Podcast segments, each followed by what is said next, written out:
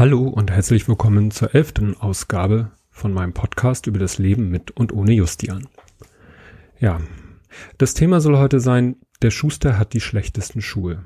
Weil mir in den letzten Monaten, und das ist jetzt schon ein paar Monate her, aber ich komme jetzt erst dazu, mal darüber zu reden, ist es passiert, dass Menschen in meinem ja, Umfeld, sage ich mal ganz allgemein, dass da jemand, ein Angehöriger gestorben ist.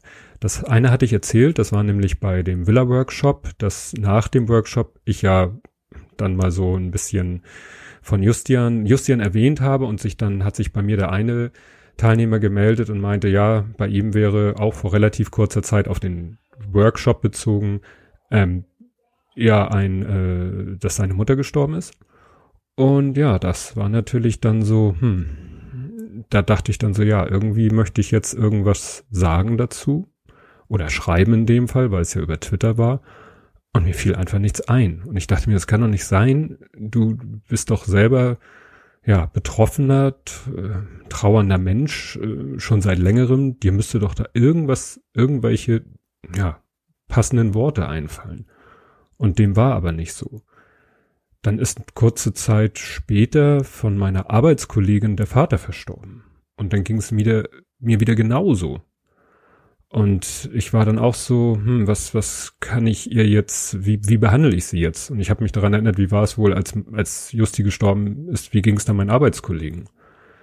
Und dann habe ich mit ihr telefoniert, was äh, ja der, deshalb der Fall ist, weil sie im Homeoffice arbeitet. Deswegen sehe ich sie nicht persönlich. Das hat die Situation quasi ein bisschen leichter gemacht. Aber dann habe ich mit ihr telefoniert und dann habe ich mit ihr gesprochen. Es ging um so eine äh, Lizenzierungsgeschichte und dann habe ich eine Formulierung benutzt, über die ich mich hinterher sehr geärgert habe. Nämlich habe eine Formulierung benutzt, ja, der, der Product Key, ja, der ist tot. Meinte damit, der ist irgendwie abgelaufen, ungültig oder so. Nachdem ich das gesagt habe, fiel mir ein, was für eine bescheuerte Formulierung das ist in Zusammenhang mit jemandem, der gerade seinen Vater verloren hat. Und das ging dann irgendwie so weiter. Dann ist äh, der, ich glaube, das war der Opa, wenn ich das richtig erinnere, von ähm, Pascal vom kleinen P gestorben, zu dem ich ja auch ein, also zu dem kleinen P habe ich ja auch einen etwas engeren Draht, den habe ich ja auch schon mal im realen Leben getroffen. Dann ist noch ein Verwandter gestorben von Klaus Backhaus. Auch so, dass ich dachte, Mensch, den hast du auf der Subscribe kennengelernt, den hast du persönlich kennengelernt und irgendwie wollte ich, ja, irgendwie was zum Ausdruck bringen, Trost spenden, wie auch immer man das nennen will. Und es hat mich dann sehr geärgert, dass mir das nicht gelungen ist. Nun hatten wir vor ein paar Wochen ein Trauergruppentreffen. Ich, das klingt jetzt auch ein bisschen komisch, sozusagen ein Revival, äh, was bei einer Trauergruppe natürlich schon ein bisschen seltsam klingt. Es ist so, dass die Trauergruppe, diese Elterntrauergruppe, mit der, wo ich mit meiner Frau war, dass die sich in großen, großen zeitlichen Abständen immer noch mal wieder trifft. Und zum einen war da interessant, da haben wir uns nämlich über den Gedenkgottesdienst nochmal unterhalten und da kamen wir auf das Thema, was ich in meiner letzten Podcast-Ausgabe hatte, nämlich dass ich berührt bin, wenn andere berührt sind.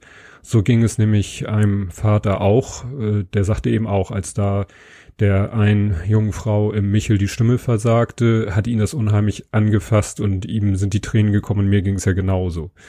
Aber das, äh, ich habe natürlich die Gelegenheit dann genutzt und habe die äh, Leiterin von unserer Trauergruppe, habe ihr diese Situation geschildert, in der ich war und habe gesagt, ja, was, ne, was kann man denn da tun, wenn einem einfach nichts selber einfällt, was man sagen könnte. Und sie hat so sinngemäß gesagt, man muss dann halt, man muss nicht, man kann dann halt versuchen, genau diese Hilflosigkeit und oder die damit verbundene Sprachlosigkeit, dass man wenigstens die zum Ausdruck bringt, dass man sagt, ich würde jetzt gerne dir irgendwas sagen, was dir Trost spendet, mir fällt aber nichts ein.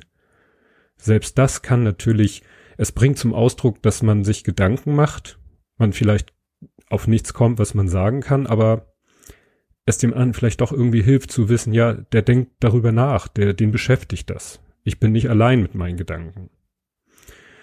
Ja, deswegen fiel mir dann dieser Titel ein, der Schuster hat die schlechtesten Schuhe. Also nur weil jemand getrauert hat oder selber noch trauert, irgendwie, irgendwie mit Trauer konfrontiert war schon in seinem Leben, heißt es nicht, dass der automatisch ein guter, sag ich mal, Trostspender ist andersrum, viele Trauerbegleiter und Trauerbegleiterinnen, die ich kenne, waren selber schon von Trauer betroffen. Und äh, das ist dann meistens nicht die, das klingt jetzt auch komisch, die Standardtrauer, dass irgendwie ein äh, jemand aus der, ja, wie soll ich sagen, aus der Elterngeneration altersbedingt stirbt, sondern dass man einen Partner verloren hat oder ein Kind verloren hat oder jemanden, der, wie man so schön sagt, vor der Zeit gegangen ist.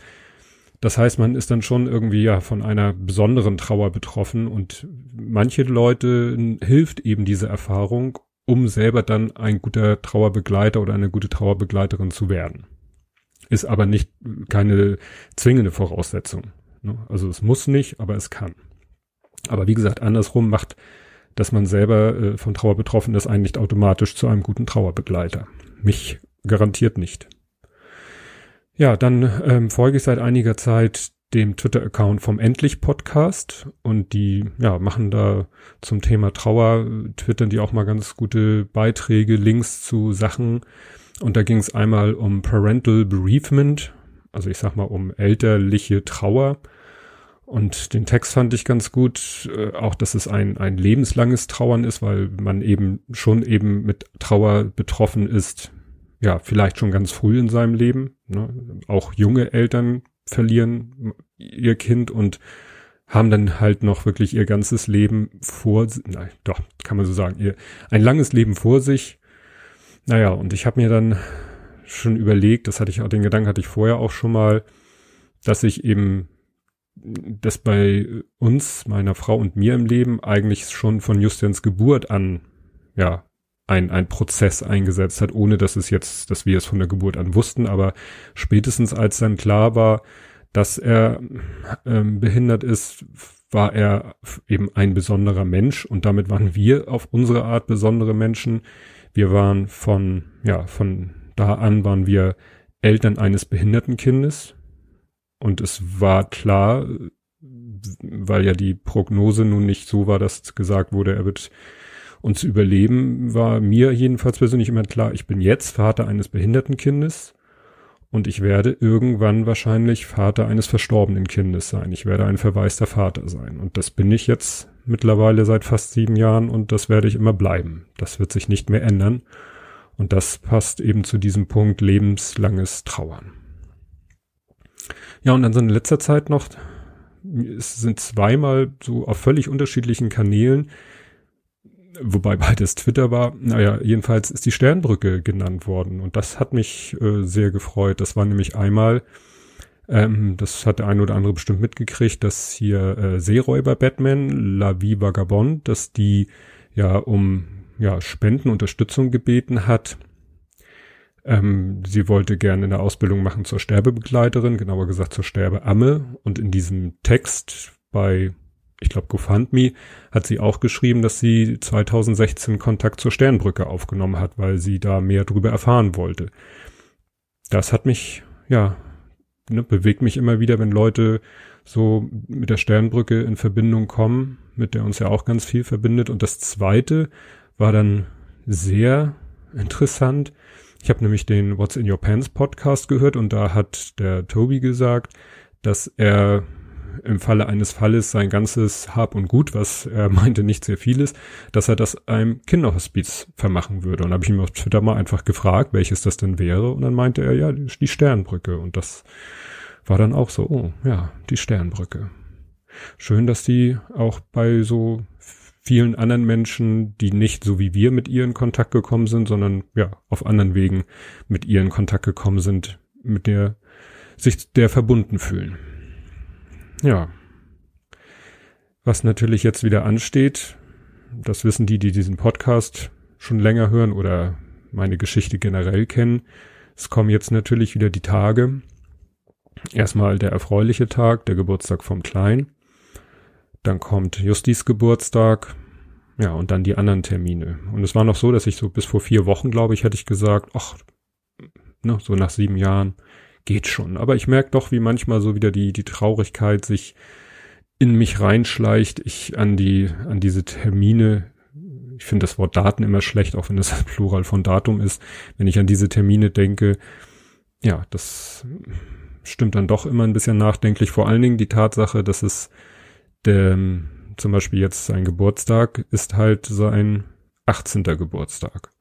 Und das ist ja für jeden Menschen normalerweise, sofern er den Tag erlebt, ein besonderer Geburtstag, so mit Volljährigkeit und was alles auch immer mit diesem Datum so verbunden ist.